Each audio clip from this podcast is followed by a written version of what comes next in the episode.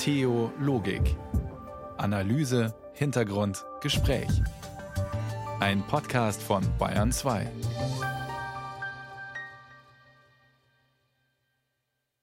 Am Mikrofon begrüßt Sie Matthias Morgenroth. Guten Abend. Sicher, unsicher. Eins ist sicher, wir leben in unsicheren Zeiten, in krisenhaften Zeiten und das betrifft so ziemlich alle Lebensbereiche, zumindest wenn wir die Krisenbrille aufziehen. Darüber hören wir heute einiges und dann, ja, dann kennen Sie die Gruppe Shinshonchi. Wenn nicht, dann wird es höchste Zeit, die kennenzulernen. Folge 5 unserer aktuellen Seelenfänger Podcast Staffel wartet auf Sie.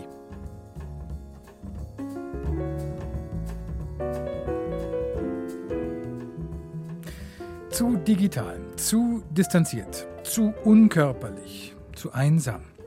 Ist das Leben im 21. Jahrhundert ein Single-Dasein hinter Bildschirmen? Manchmal schon. Stichwort Bindungskrise, Intimitätskrise, Digitalisierung. Ein Gegenmittel kann sein, kuscheln gehen. Die erste Regel ist, die Klamotten bleiben an. Das heißt, ihr dürft natürlich dicke Pullover ausziehen, wenn ihr noch was drunter habt.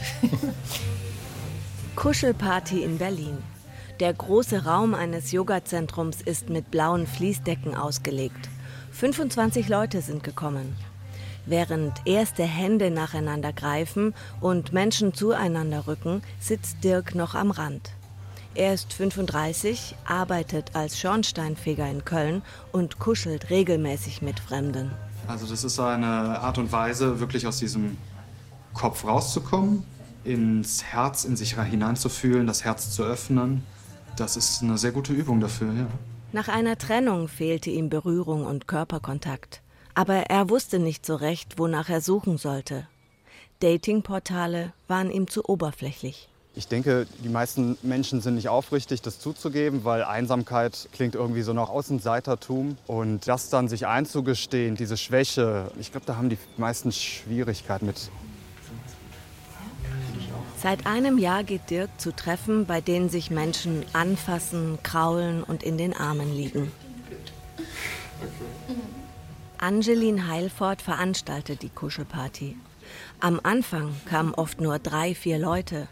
Mittlerweile sind es manchmal mehr als 40. Wir werden immer einsamer. Es gibt wahnsinnig viele Haushalte, die alleine wohnen und wir haben weniger Kontakt. Und deswegen, ja, also viele Menschen haben es verlernt. Das ist aber eben wieder lernbar. Das ist das Schöne. Fürs Kuscheln mit Fremden gibt es Regeln. Die Party ist ein sexfreier Raum. Drogen und Alkohol sind tabu und man muss vor jeder Berührung fragen.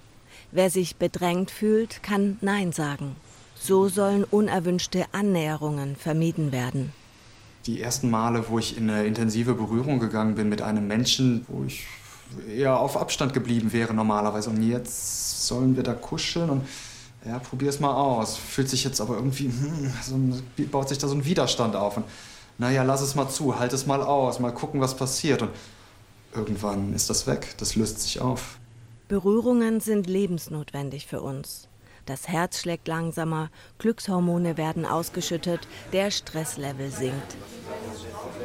Als sich nach zwei Stunden die Kuschelparty dem Ende zuneigt, schält sich Dirk zufrieden aus einem Haufen Körpern, Kissen und Decken heraus. Kuscheln hat ihn verändert, auch in seinem Alltag. Mit Freunden achte ich da bewusst drauf, dass ich dann doch mal denjenigen in den Arm nehme, die einfach die Hand auf die Schulter lege oder so kleine Gesten, dass der andere sich gemeint fühlt, sich ähm, berührt fühlt und ja, das bringt einfach sehr viel Qualität ins Leben. Renate Werner über Kuschelkurse und einen Schornsteinfeger auf der Suche nach dem Glück. Die ganze Geschichte können Sie in der ARD Audiothek hören. Wir haben für eine Sommerserie unter dem Stichwort Sicher, unsicher, Leben mit Krisen lange recherchiert. Kuschelkrise, das ist das eine, aber es geht dort auch um den Umgang mit Kriegstraumata oder wie man mit der Inflation und den steigenden Preisen durchs Leben kommt, was wirklich trägt. Sicher, unsicher, das ist das Stichwort in der ARD Audiothek. Sie hören Bayern 2 und das ist Kalexiko.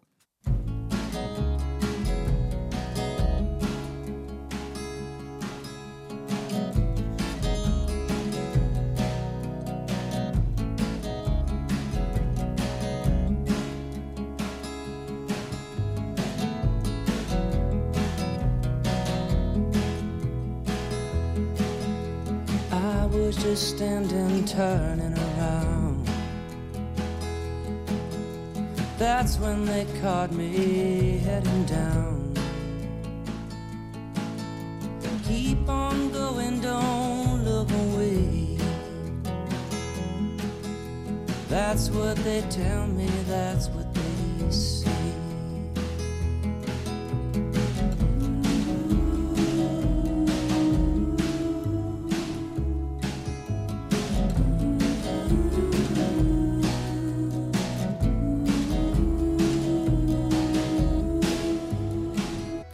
Wer bin ich? Manchmal ist es keine Frage und dann geht es einem gut, aber manchmal ist so viel von einem selbst ungeklärt und dann ist das gar nicht so einfach.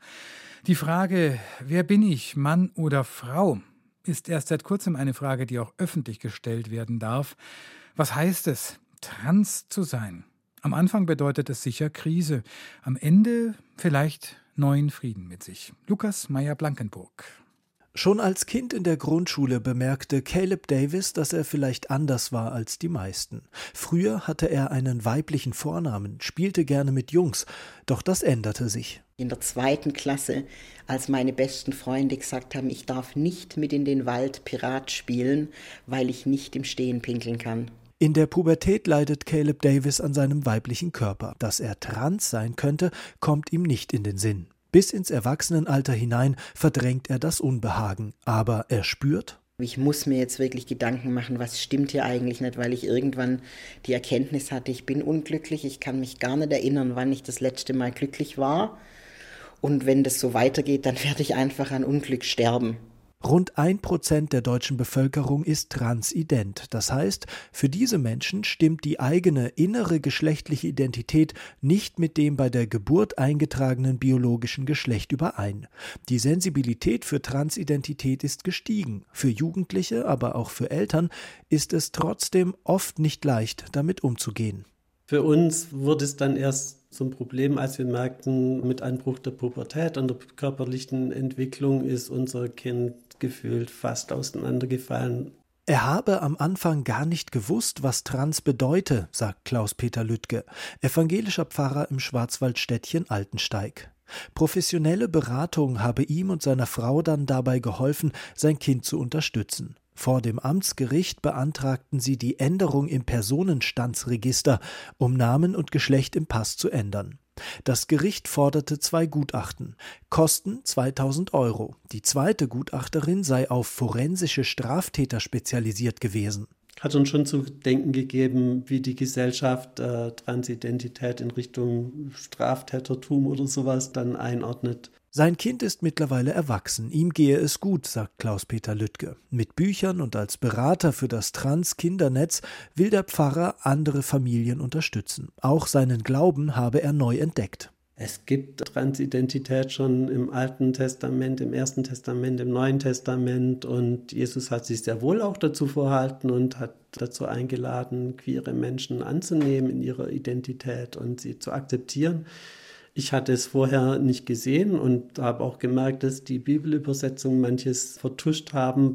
Caleb Davis ist heute mit sich im Reinen. Er berät als Sozialarbeiter Transkinder in Pforzheim und geht gerne in den queeren Gottesdienst. Er sagt, was vielen jungen Menschen oft fehle, sei eine verständnisvolle Ansprechperson. In dem Moment, in dem man sich outet, geht man das Risiko ein, alles zu verlieren.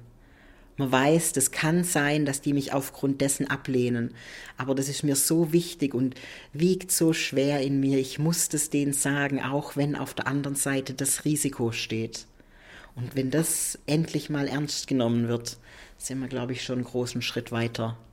Und auch hier nochmal der Hinweis, in voller Länge gibt es dieses Thema unter Sicher, Unsicher, Leben mit Krisen in der ARD Audiothek. Bayern 2, Montagabend mit Theologik und mit Hundreds mit einer Coverversion von As It Was im Original, bekanntlich von Harry Styles.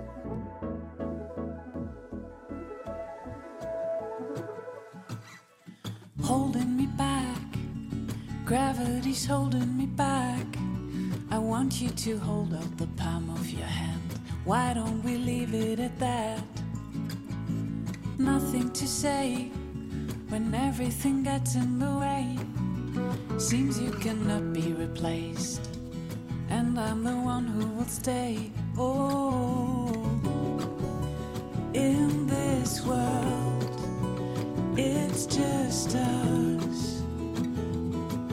You know, it's not the same as it was in this world.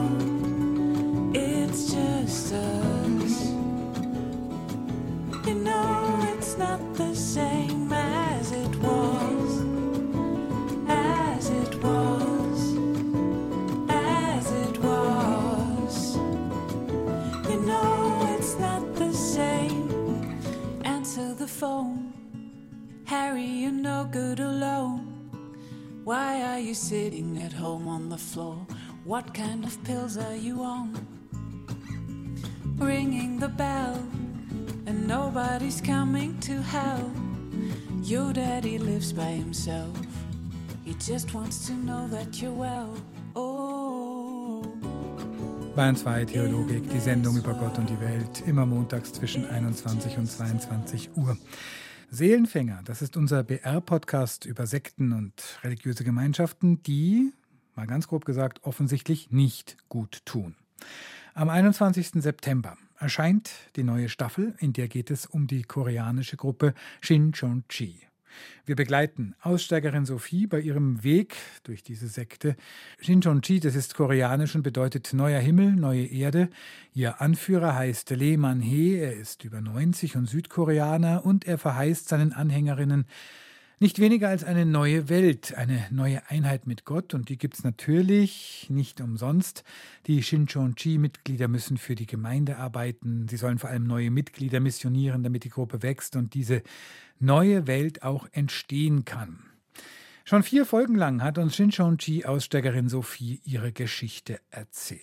Die Geschichte, wie sie wegen der Sekte beinahe ihre Familie, beinahe ihr Leben verloren hat. Dennis Müller und Emily Glaser führen uns jetzt weiter durch Sophies Geschichte und durch Folge 5. Sophie und ihre Shinjonji-Gruppenleiterin laufen durch ein Frankfurter Wohngebiet nach einem langen Tag im Tempel. Sie unterhalten sich. Ich weiß gar nicht, wie wir zu diesem Gespräch kamen, aber wir waren auf dem Weg zu ihrer Wohnung. Kurz zur Erinnerung, als wir Sophie beim letzten Mal verlassen haben, da steckt sie in einer psychischen Krise. Der Druck, ständig rekrutieren zu müssen, ständig in den Gottesdienst zu müssen, der belastet sie immer mehr.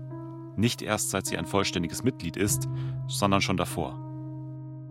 Trotz allem war das relativ schnell so, schon ab der Grundstufe, dass ich richtig Angstzustände bekommen habe, dass ich nachts nicht mehr schlafen konnte, dass ich aufgewacht bin, dass ich äh, morgens so schweißgebadet und zitternd aufgewacht bin. Das hat auch dazu geführt, dass Sophie sich immer mehr von ihren Eltern entfremdet. Inzwischen ist sie sogar zu Hause ausgezogen und hat den Kontakt zu ihnen abgebrochen. Seitdem wohnt sie bei anderen Shincheonji-Mitgliedern. Sie schläft auf deren Sofas. Im Moment übernachtet Sophie auf dem Sofa ihre Guyokshanim, also ihre direkten Vorgesetzten. Wie schlecht es ihr mental geht, das hat sie für sich behalten. Aus Angst. Acht Monate lang. Bis zu diesem Moment abends in Frankfurt. Sophie fasst sich auf dem Heimweg ein Herz. Sie und ihre Vorgesetzte sind allein. Da überwindet sie sich und erzählt von ihren schlimmsten Problemen.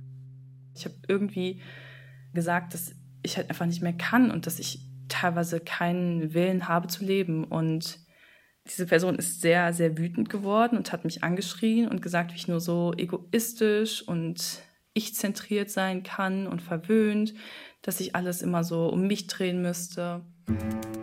Ihre Vorgesetzte nimmt Sophie nicht ernst. Es ist sogar noch schlimmer. Ihre Vorgesetzte macht Sophie Vorwürfe. Sie gibt ihr die Schuld. Sophie will am liebsten gehen. Ganz weit weg von dieser Person.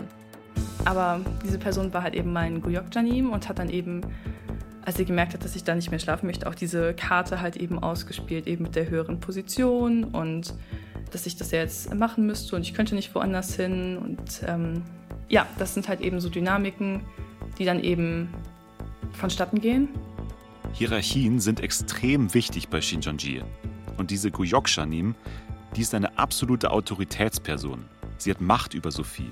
Wenn sie sagt, bleib, dann muss Sophie genau das tun. Bleiben. Es geht quasi wieder alles von vorne los. Also ich stelle mir das so vor, als würde man sich wie eine Gefangene fühlen und gleichzeitig komplett verloren. In dem Moment fällt ihr zum ersten Mal etwas auf. Etwas, das sie vorher nicht so richtig wahrhaben wollte. Dann war ich erstmal von meiner Familie weg, aber das hat komischerweise nicht gemacht, dass es mir dann besser ging. Mir ging es trotzdem immer schlechter und dann habe ich erst wirklich angefangen zu realisieren, wie schwer einfach dieser Druck in Shinchonji auf mich gewirkt hat. Zwang, Druck, Schuld. Je tiefer Sophie bei Shinjonji einsteigt, desto häufiger bekommt sie all das zu spüren. Wir haben ja schon gehört, was man Shinchonji in Korea vorwirft.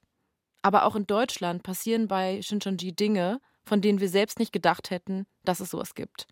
Manche von ihnen erlebt Sophie am eigenen Leib. In dieser Folge geht es darum, dass sowas bei Shinjonji nicht einfach zufällig passiert. Das alles hat System. Und nicht nur das, es ist der Grund, warum Shinjonji überhaupt erst Erfolg hat. Ich bin Emily Glaser. Und ich bin Dennis Müller. Das ist Seelenfänger, das System Shinchonji. Folge 5 Bootcamp.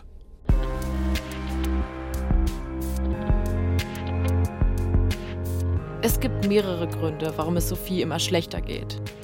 Das hat etwas mit ihrer Familie zu tun und mit Überforderung. Und von der Gemeinde, in der sie sich am Anfang richtig wohlgefühlt hat, entfremdet sie sich immer mehr. Je länger Sophie dabei ist, desto häufiger fallen ihr Sachen auf, die sie wundern. Sie bekommt zum Beispiel mit, wie sich zwei Leute über Geld streiten, zwei hohe Tiere. Sie findet es auch nicht okay, dass man neuen Mitgliedern etwas vormacht. Dass man sich mit ihnen anfreunden soll und alles, was die Person im Privaten teilt, in eine WhatsApp-Gruppe schreiben soll. Das fand ich erstmal sehr komisch, weil ich auch gesagt habe, naja, so wie ich die Bibel verstehe, sollte dein Glaubensleben halt vor Gott leben und nicht vor Menschen. Aber das habe ich dann alles erstmal unterdrückt. Weil ich wollte mir halt auch nicht eingestehen, tja, vielleicht hatten meine Eltern ja auch recht mit ihren Vorbehalten. Da hatte ich so dieses Gefühl so ein bisschen angebahnt, ja, vielleicht haben die ja doch recht. Aber dann wird einem natürlich auch immer gesagt, wenn man so Zweifel äußert, ja, das sind dann die menschlichen Gedanken. Die Zweifel schiebt Sophie von sich weg. Das hat sie ja schließlich bei Shinjonji gelernt. Kritische Gedanken kommen vom Teufel. Der würde versuchen, mit solchen kritischen Gedanken Gläubige wie Sophie vom richtigen Weg abzubringen. Aber Sophie hat sowieso kaum Zeit, sich Gedanken zu machen. Denn sie muss richtig viel arbeiten. Als vollwertiges Mitglied wird der ganze Stress bestimmt weniger, dachte Sophie. Seit sie aber so richtig dabei ist, stellt sich genau das Gegenteil heraus. Alles ist noch viel anstrengender und die Arbeit noch härter, als sie das im Bibelkurs je erwartet hätte. Sie muss immer noch alles machen, was sie auch im Bibelkurs gemacht hat. Die Bibel studieren, Tests schreiben, jeden Tag missionieren gehen. Jetzt ist sie zusätzlich im Chor aktiv und muss Beiträge zahlen. Und das ist oft schwierig bei nur 330 Euro FSJ-Gehalt monatlich. Ja, das muss sie alles irgendwie stemmen und dazu noch richtig viele andere Aufgaben erledigen. Dann wirkt man natürlich bei HWPL-Veranstaltungen mit. Da muss man sich natürlich auch ins Publikum setzen und Uh und A an richtigen Stellen rufen und lachen und so. Und noch mehr Aufgaben. Gottesdienste natürlich weiterhin. Jede Menge Belehrungen, Frühbelehrungen. Am Samstag gab es oft Belehrungen. Quasi jedes Wochenende und jeden Wochentag vor der Arbeit. Und natürlich Gebetsabend am Freitag. Dann sollst du natürlich auch noch zu den Center-Gottesdiensten zusätzlich gehen, weil du musst ja deine Früchte betreuen und zum Seminar am besten auch noch. Dann hatten wir zwischendurch auch mal Koreanischunterricht, weil wurde gesagt, na ja, die Sprache des verheißenen Hirten ist natürlich Koreanisch und in der Übersetzung geht natürlich so viel verloren, also sollen wir alle Koreanisch lernen. Und wenn man bei dem Programm irgendwann fertig ist, dann lässt Shinchonji das nicht gelten. Auch wenn super viel von Umständen natürlich mit Shinchonji zu tun hat, die, dann ist es immer deine Schuld, weil du es nicht hinbekommen hast, diesen ganzen Tag mit den ganzen Aufgaben, wo du so gut wie nicht schlafen darfst, alles hinzubekommen und nebenbei noch eine Top-Studentin zu sein und die beste Familienperson und irgendwie noch irgendwie Sport zu machen. Du sollst natürlich auch Sport machen, weil du sollst gesund sein. Alles muss natürlich perfekt sein, was zeitlich nicht möglich ist. Und dann, irgendwann, geht es einfach nicht mehr. Sophie ist am Ende ihrer Kräfte. Und ich hatte einfach keine Energie dafür, ehrlich gesagt. Ich hatte wirklich keine Energie. Ich habe es am Anfang noch probiert, es mit einem unterm Hut zu bekommen. Aber Sophie ist jetzt an einem Punkt, da schafft sie es nicht mehr. Sie ist echt am Ende. Alle anderen Lebensbereiche neben Shinjonji, die hat sie praktisch abgeschaltet. Und das letzte bisschen Energie, das sie noch hatte, in Shinjonji gesteckt. Aber jetzt, ohne festen Wohnsitz, ohne einen Menschen, dem sie sich anvertrauen kann, jetzt ist sie völlig ausgebrannt. Sophies Probleme zeigen sich jetzt dort, wo sie sie nicht mehr ignorieren kann. Im Gottesdienst oder beim Beten. Genau dort und in den Momenten, die ihr so lange Halt und Trost gegeben haben. Der Glaube, der seit ihrer Jugend der wichtigste Teil ihres Lebens ist. Ich habe davor ja richtig gern Bibel gelesen und das Gebet war was, was für mich richtig schön war, aber ich, ich konnte das einfach nicht mehr. Ich habe so Angstzustände bekommen, wenn ich die Bibel aufgeschlagen habe. Und es war vorher was, was ich so gern gemacht habe und ich konnte es einfach nicht mehr. Sophie realisiert jetzt langsam, Shinjonji zerstört Schritt für Schritt ihr Leben. Ihr wisst ja, dass wir Kontakt zu einem Maulwurf haben. Dieser Typ, der noch bei Shincheonji ist, aber heimlich interne Informationen weitergibt, weil er will, dass die Öffentlichkeit davon erfährt. Er ist der Einzige, der berichtet, wie es aktuell wirklich in Shincheonji Frankfurt aussieht. Und die wissen, dass sie ein Maulwurfproblem haben. Sie versuchen natürlich, ihn zu finden. Deshalb muss der Maulwurf aufpassen, dass er seine Identität schützt. Aber auch für uns ist der Maulwurf echt schwer zu fassen. Ich will natürlich unbedingt mit ihm reden, aber langsam wird es frustrierend. Hi, also irgendwie ist es komisch, ne? Also ich war um 13 Uhr mit dem Maulwurf verabredet und jetzt ist es 13.47 Uhr und der geht nicht an meine Anrufe ran, ne? Erst hat der Maulwurf kurzfristig unser Treffen abgesagt. Etwa eine Woche später meldet die Person sich dann doch und wir verabreden uns zu einem Videocall. Und dann wieder kein Lebenszeichen. Hier rede ich mit meiner Kollegin Tiana Soric. Gucken wir einfach. Also ich glaube, ich melde mich einfach, wenn es irgendwas Neues gibt, sonst können wir jetzt halt einfach wirklich nichts machen, ne? Ja. Okay. Okay. Das mit dem Maulwurf ist echt eine schwierige Sache und sie macht uns langsam auch misstrauisch. Einerseits können wir seine besondere Vorsicht verstehen. Wenn man bei Shinjonji ist, dann will man als Maulwurf auf keinen Fall entdeckt werden. Andererseits, warum vereinbart man immer wieder Treffen mit uns, zu denen man dann nicht auftaucht? Wir haben hin und her überlegt, ob wir der Person vertrauen sollten. Aber es gibt etwas, das der Maulwurf erlebt hat, das ist wirklich wichtig, um Shincheonji zu verstehen.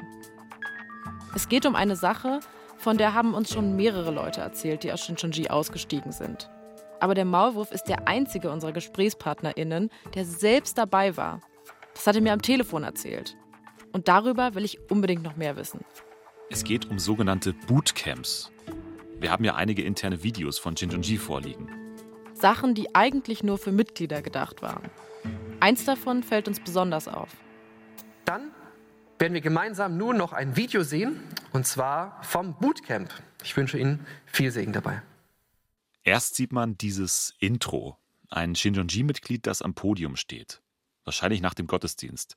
Und dann wird irgendwelches Bildmaterial wie in einer Naturdoku eingeblendet.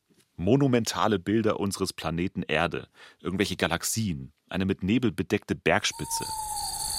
Wir tun zwar Gottes Werk, aber inwiefern denkt ihr wirklich über die Vollendung der Geschichte und das Werk des Herrn nach? Und zu heroischer Musik sagt dann jemand, Wir müssen wirklich das Gefühl der Vollbringung und Freude haben, das Gott in unsere Herzen gibt. Aber das Problem bin ich selbst. Dann sitzen da verschiedene Mitglieder im Interview und berichten von ihren Erfahrungen aus diesem Bootcamp. Ein bisschen wie ein Imagefilm. Es soll neugierig machen auf diese gesamte Experience. Ich wusste nicht, worauf ich mich einlasse, als ich mich zum Bootcamp anmelde. Ich wusste nur, ich möchte meine Missionsgesinnung schärfen und mich reflektieren. Und es wurden so viele Dinge in mir aufgedeckt, von denen ich nicht mal wusste, dass sie da sind. Mir ist aufgefallen, dass meine Gesinnung, und ich bin noch nicht mal lange im Reich, jetzt schon in manchen Punkten verschwunden ist und ich in manchen Punkten schon träge geworden bin oder eher nur auf mich geguckt habe. Okay, jetzt ist es eindeutig ein Imagefilm. Mit diesem klassischen, seelenlosen Corporate-Feel. Ein Film, wie ihn große Firmen drehen, um ihre Belegschaft zu motivieren, damit sie sich mehr mit dem Unternehmen identifizieren. Hier angepriesen werden sogenannte Bootcamps. Wochenenden, die den Glauben stärken sollen. Schwache Gläubige bringen die anscheinend wieder auf den richtigen Weg. Bisher klingt das halt wie ein Teambuilding-Wochenende. Aber obwohl das wie ein harmloses Motivationsvideo geschnitten ist, wird es irgendwie echt weird. Vor allem, was die Leute da eigentlich sagen. Der Mensch wird am allerhärtesten, wenn er Erfahrungen an der Türschwelle des Sterbens macht. Dass einem Menschen Umstände bereitet werden, in denen man zu sterben glaubt, ist die Methode, mit der Gott einen Menschen am allermeisten liebt. Türschwelle des Sterbens? Was passiert da bitte auf diesen Bootcamps? Heißt das wirklich, die wollen Menschen an den Rand des Todes bringen? Hier die Person, die bei einem der Bootcamps von Shincheonji Frankfurt dabei war. Ich sag mal so, im Knast gibt es wenigstens was zu essen. Und da haben die Gefangenen selbst die Wahl, ob sie Sport machen oder nicht. Falls ihr euch jetzt fragt, ob ich den Maulwurf doch noch erreicht habe, leider nicht. Aber wir haben ja eine Reihe von Sprachnachrichten von Maulwurf. Die hatte dem Shincheonji-Gegner Simon Garicht geschickt. Und in denen erzählt er auch von den Bootcamps. Der Maulwurf erklärt, dass man als Shincheonji-Mitglied schnell ein Ticket zum Bootcamp kriegt, wenn man zu spät ist oder beim Missionieren nicht performt. Schon ist es Zeit, den Glauben zu stärken. Als er früh morgens im Tempel ankommt, merkt er gleich, in diesem Bootcamp, da wird kein Spaß gemacht. Bei diesem Bootcamp gab es nicht mal ein Hallo, kein Guten Morgen, kein Hey, schön, dass ihr da seid. Direkt wurde ich angeschrien und es wurde halt mit jedem so gemacht. Die TeilnehmerInnen werden laut Maulwurf sofort in Gruppen aufgeteilt und los zum Missionieren geschickt. Eine Gruppe ist Stunden später pünktlich zurück und hat ihr Missionsziel geschafft. Eine andere Gruppe schafft wohl beides nicht. Die, die Fehler gemacht haben, die mussten dann aufstehen, mussten Buße tun, mussten Liegestütze machen, wurden dann fertig gemacht, verbal. Und ihnen wurde gesagt, macht man sowas vor Gott? Wird man dann gerettet? Wenn man so ist, wird man dann Leben bekommen? Geht man in den Himmel oder Hölle? Die pünktliche Gruppe sitzt still daneben, wohl erleichtert, nicht in der Haut der anderen zu stecken. Bis. Bis wir gefragt wurden. Und wie sieht es aus? Ihr sitzt ja da. Ist das richtig? Dann habt ihr das Ziel erreicht? Wenn ihr es geschafft habt, aber die anderen nicht, dann wurden sie auch verbal und physisch bestraft, weil sie das Ziel erreicht haben und pünktlich waren. Alle müssen Liegestütze machen und werden fertig gemacht, als Strafe. Die ist damit noch nicht mal zu Ende. Die haben Essen gemacht. Und die haben gesagt, in der Bibel steht ja, wer nicht arbeitet, soll auch nicht essen. Weswegen denen, die nicht das Ziel erreicht haben, gesagt wurde, ihr dürft nicht essen. So wie der Maulwurf es erklärt, wurde nicht gesagt, ihr dürft nichts essen. Es war eher ein bisschen subtiler. Wenn ihr gute Gläubige seid, entscheidet ihr euch selbst dazu, nichts zu essen. Resultat, die TeilnehmerInnen essen nichts. Und nein, der Tag ist an der Stelle immer noch nicht vorbei. Eigentlich war auf dem Plan, dass wir jetzt schlafen gehen. Bitte lass uns doch um 1 Uhr schlafen gehen, wenn wir doch sowieso morgens früh aufstehen müssen, haben wir gesagt. Kommt irgend so ein Lehrer und sagt, so, jetzt gehen wir raus, alle Sportsachen anziehen. Um 1 Uhr. Müde und hungrig machen sie sich auf den Weg. Die Gruppe joggt durch die Nacht. Es ist dunkel, Laternen gibt es hier kaum. Außer dem Keuchen der Bootcamp-TeilnehmerInnen und ihrer Turnschuhe auf dem Asphalt hört man nichts. Dann sollten wir Sportübungen machen, wo die Beine wehgetan haben. Und mit unseren Klamotten sollten wir dann über den Rasen kriechen. Dabei sind welche in Ohnmacht gefallen, einfach umgekippt. Natürlich, Sport, zu wenig Essen, zu wenig Schlaf. Wegen der Dunkelheit haben sie sich wehgetan, weil man nicht gesehen hat. Während manchen der Kreislauf versagt, sollen die übrigen aufdrehen. Glaubensleben ist kein Spaß. Glaubensleben ist kein Spaß. Das sollte man rumschreien die ganze Zeit, auf dem Rasen, in der Dunkelheit. Als sie zurück zum Tempel laufen, ist es schon fast morgen. Nach dem Duschen und Bett fertig machen können die TeilnehmerInnen schlafen, also zwei Stunden lang. Dann klingelt der Wecker schon wieder. Und das alles, um angeblich den Glauben zu stärken. Der Maulwurf glaubt aber, da steckt was anderes dahinter. Das Ziel von diesem Bootcamp war, dass man dort sein Ego, seinen Kopf, seine Gefühle, alles, was man diese Person bricht. Essensentzug, Schlafentzug, verbale Gewalt, Erniedrigung, militärischer Drill. All das habe der Maulwurf bei den Bootcamps erlebt, erzählt er. Und auch Sophies Erlebnisse bei Shinjonji sind ja echt heftig. Nach all dem Stress und der harten Arbeit ist sie mega erschöpft. Sie zeigt Anzeichen von Depressionen und Burnout. Bei all den extremen Sachen, die wir über Shincheonji gehört haben, bleibt eine Frage. Eine Frage, die wir bis jetzt noch nicht komplett für uns beantworten konnten. Wenn Shincheonji seine Mitglieder so zerstört, dann müssten doch alle nach ein paar Jahren einen Zusammenbruch erleiden. Oder so schnell wie möglich abhauen. Aber das tun die meisten nicht. Wieso machen die Leute das mit? Wir wollen verstehen, was Menschen bei Shinjonji hält. Warum viele solche Zustände einfach weiter ertragen. Wir suchen eine Expertin. Vor allem fragen wir uns, wie kann es sein, dass so viele Leute bei Shincheonji bleiben, nachdem sie bei Bootcamps angeschrien werden oder von ihren Freunden hintergangen. Ja, das äh, scheint für Außenstehende zunächst paradox. Das ist Christina Räuber. Sie ist seit 30 Jahren Psychotherapeutin in Berlin mit Sektenschwerpunkt. Sie hilft vielen AussteigerInnen, zum Beispiel von Shinjonji und den Zeugen Jehovas, damit sie sich wieder in der normalen Welt zurechtfinden. Sie erklärt, wie Shincheonji vorgeht. Die Mitglieder werden zwar nicht gegen ihren Willen festgehalten, aber sie werden indoktriniert. Shincheonji sagt immer wieder sowas wie: Wir zwingen ja niemanden. Und die Mitglieder sind überzeugt, dass das stimmt. Und sie stimmen dem zu und sagen, ja, ja, ich mache das ja auch freiwillig, ich mache das ja auch gerne, ich mache das ja auch, weil ich das will.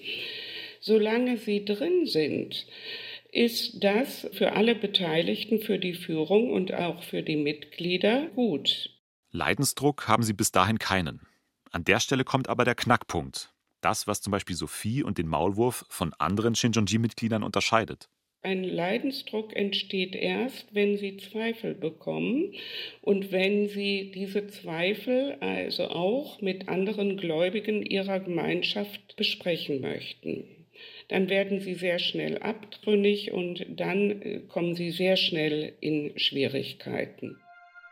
Richtig anstrengend wird Shinjonji also erst dann, wenn man zweifelt. Aber eine Sache haben wir jetzt schon oft gehört. Eine Sache, die Shinjonji besonders tückisch macht. Dort lernt man nämlich, seinen Zweifeln zu misstrauen und sie den anderen zu verheimlichen. Wie das eigentlich so weit kommen kann, dass man seinen eigenen Gedanken nicht mehr vertraut oder sich nicht traut, sie auszusprechen, wie bei Shincheonji, das haben schon viele WissenschaftlerInnen untersucht.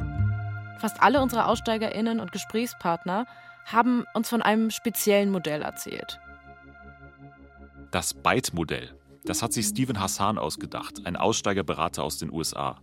Er selbst war in den 70ern bei der Moon-Sekte, also der Unification Church, der größten neureligiösen Bewegung Koreas. Von der hat sich Shinjonji viel abgeschaut. Hassans Modell BITE steht für Behavior, Information, Thought and Emotional Control, also Verhaltens-, Informations-, Gedanken- und Gefühlskontrolle. Dank seines Modells können sich AussteigerInnen wie Sophie und Anja ein Bild machen, was mit ihnen passiert ist. Da finden Sie zum Beispiel ein Wort für das, was Shinjonji mit ihnen gemacht hat, ganz am Anfang, als sie missioniert wurden. Lovebombing. Jedes Mal, wenn du in einem Kreis bist, ist der Kreisleiter extra nett zu dir. Wow, hi, ich bin so froh, dass du da bist. Die bauen eine Freundschaft auf. Eine Fake-Freundschaft, damit sie von dir Informationen bekommen. Shinjonji geht mit dir ins Kino, hört sich deine Sorgen an und suggeriert Verständnis. Den Mitgliedern sagen sie, sie sollen sich mit dir anfreunden. Und das machen sie auch mit Menschen, denen es gerade schlecht geht oder die nach einem Sinn suchen in ihrem Leben. Wenn Shincheonji dann dein Vertrauen gewonnen hat, dann musst du strikte Regeln befolgen.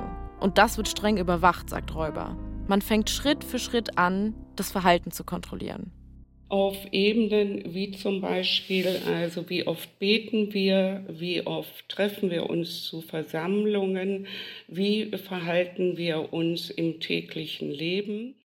Dann fängst du an, dich selbst zu kontrollieren, damit du bloß nichts falsch machst. Habe ich meinen Zehnten diesen Monat gegeben? Habe ich Centergabe gegeben? Habe ich Dankesgabe gegeben? Habe ich Wochengabe gegeben? Es geht alles weiter.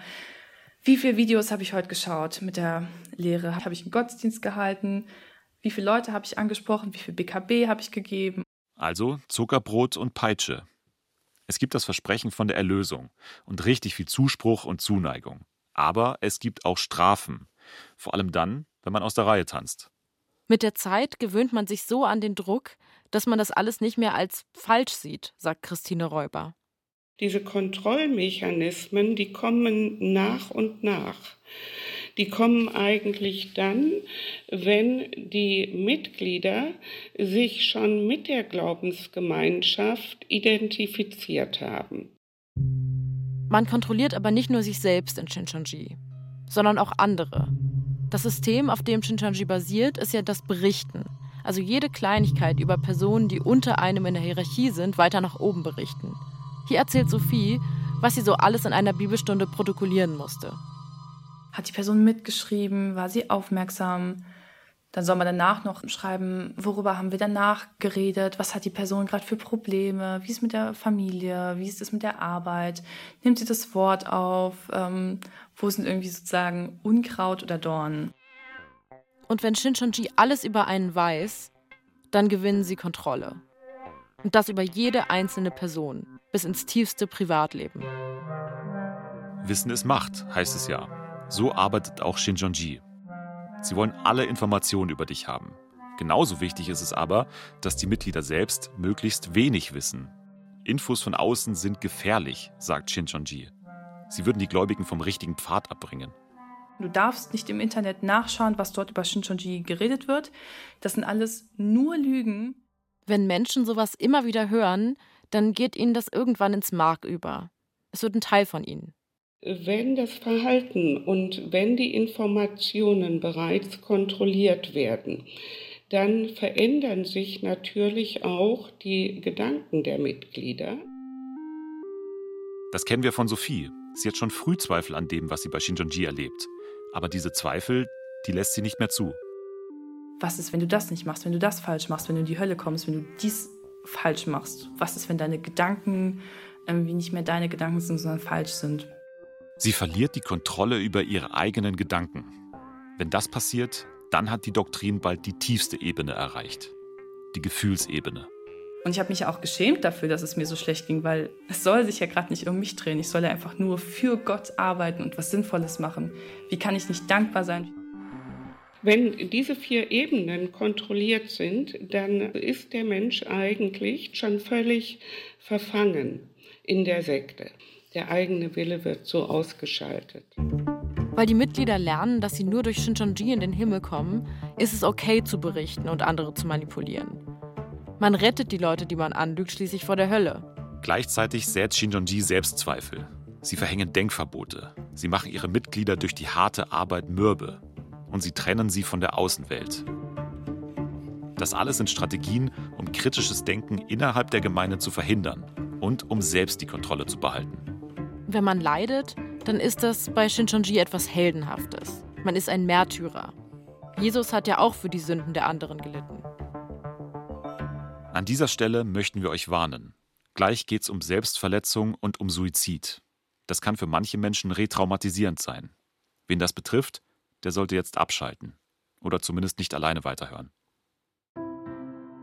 An der Stelle von Sophies Geschichte befinden wir uns jetzt. Sie kann die Bibel nicht mehr aufschlagen, die ihr immer Halt im Leben gegeben hat.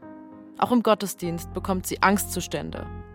Antrieb hat sie kaum noch, bis sie immer öfter fehlt.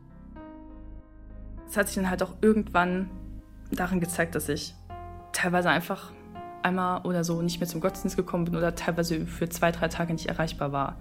Was sich jetzt halt nicht so krass anhört, vielleicht wenn man für zwei, drei Tage nicht erreichbar ist. Aber in Shinchonji ist das wirklich heftig. Also dein Gyokjini muss eigentlich jede Minute und Sekunde deines Tages wissen, wo du bist und was du machst. Die Gemeinde setzt Sophie unter Druck. Wenn sie nicht auftaucht, dann hat das Konsequenzen. Schlimme Konsequenzen. Die schlimmsten, die sich gläubige Menschen vorstellen können. Sie kommen in die Hölle. Also es ist ja immer das Ding, wenn man nicht in den Gottesdienst geht, dann stirbt man ja geistig. Das geht halt nicht, dass man da einfach mal Zeit für sich nimmt, dass man Grenzen setzt, dass man sagt, ich kann nicht mehr, mir geht's nicht gut. Die Gemeinde organisiert Gespräche mit Sophies Vorgesetzten bei Shinjonji. Die sollen ihr helfen, wieder zurückzukehren. Sophie sitzt jetzt im Büro des Gemeindesekretärs, ein Typ, den sie kaum kennt, jemand, der weit über ihr steht in der Hierarchie und zu dem sie natürlich kein Vertrauensverhältnis hat. Der Gemeindesekretär kann kein Deutsch und Sophie kein Koreanisch, also ist auch noch ein Übersetzer mit dabei. Und hier soll Sophie jetzt über ihre intimsten Gefühle sprechen. Ich habe geweint und habe versucht, irgendwie so die, die Haltung zu bewahren und zwischendurch gelächelt oder versucht zu lächeln. Und dann hat der Typ einfach nur zu mir gesagt, naja, also solche Leute wie du, die gleichzeitig weinen und lachen, die werden in meiner Kultur einfach nur als verrückt angesehen, du sollst dich nicht so anstellen. Und das ist leider noch nicht alles. Also der hat mich auch wirklich dann so nachgemacht. Also man kennt das ja, kann sich das so vorstellen, wie wenn jemand einfach so mit Pantomime sozusagen, mit den Fäusten an den Händen so nachmacht, äh, wenn man weint. Und hat das dann auch lautstark gemacht und mich komplett nachgeäfft und äh, mir einfach gespiegelt, wie lächerlich ich bin. Ich habe ihm in dem Gespräch davor erzählt, dass ich einfach regelmäßig Selbstmordgedanken habe und dass ich einfach möchte, dass das weggeht, damit ich wieder anständig hier arbeiten kann. Und das war die Reaktion darauf. Sophie hat danach noch ein zweites Gespräch mit dem Gemeindeleiter.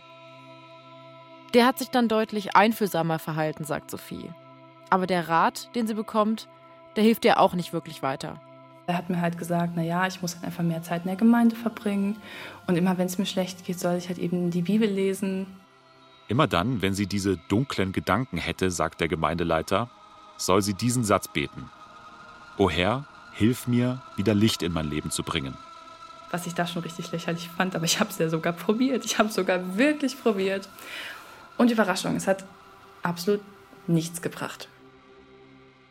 Niemand bei Shinjonji hilft Sophie. Sie lassen sie in ihrer Krise völlig alleine. Und dann passieren Dinge, die wir hier nicht im Detail erzählen werden. Es geht dabei unter anderem um Selbstverletzung. Was passiert ist, hat jedenfalls dazu geführt, dass selbst Shinchonji eingelenkt hat. Sodass dann irgendwann meine Guyok-Janim und meine Team-Janim auf mich zukamen und meinten, der Gemeindeleiter hätte mir jetzt erlaubt, psychische Hilfe in Anspruch zu nehmen. Sie macht einen Termin beim Arzt. Shinjonji scheint sie endlich zu verstehen. Naja, eigentlich nicht. Denn auch wie dieser Arztbesuch abzulaufen hat, davon hat Shinjonji ganz eigene Vorstellungen. Als ich dann eben diesen Termin in Anspruch genommen habe, wurde mir im Vorhinein nicht von einer sozusagen berufenen Person von Shinjonji, sondern von jemand anders halt eben gesagt, dass ich nicht darüber reden soll, dass ich mich selbst verletze, ich nicht über meine Suizidgedanken sprechen soll, der Arztperson gegenüber und dass ich nicht über Shinjonji reden soll, was eigentlich der Auslöser davon war, dass es mir so ging, wie es mir ging. Shinjonji bringt Sophie in Lebensgefahr, nur um ihre Geheimnisse zu schützen und die Kontrolle zu behalten. Sie soll ihren Arzt anlügen, selbst in der Zeit, in der sie in der schwersten Krise ihres Lebens steckt. Christine Räuber hat noch was Interessantes gesagt über die Shinjonji-Mitglieder, die Zweifel entwickeln. Eine Sache, die auch entscheidend für Sophies Geschichte sein wird. In vielen Fällen kommt es dann zu einem Punkt, also wo Betroffene zusammenbrechen, innerlich zusammenbrechen, ja, und also sich also dann selber etwas antun, ja, oder aber eben auch den Mut finden, auszusteigen. Sophie steht jetzt also an einem Scheideweg. Entweder sie schafft es raus oder sie versinkt immer tiefer in der Dunkelheit. In der nächsten und letzten Folge von Seelenfänger Staffel 3 erfahrt ihr, wie es mit Sophie weitergeht und ob wir den Maulwurf noch erreichen. Und wir stellen Shinjonji endlich die Fragen, die sie in Korea nicht beantwortet haben. Und für Sophie geht's zurück an den Ort, an dem alles angefangen hat. Den Shincheonji-Tempel Frankfurt. Das war Folge 5 von der aktuellen BR-Podcast-Staffel Seelenfänger über die Sekte Shinchonchi. Dennis Müller und Emily Glaser sind unsere Hosts. In einer Woche geht's weiter auf Bayern 2 in Theologik und ab dem 21. September gibt's dann alle Seelenfänger-Folgen in der ARD-Audiothek und überall da, wo es Podcasts gibt. Am Mikrofon verabschiedet sich Matthias Morgenroth.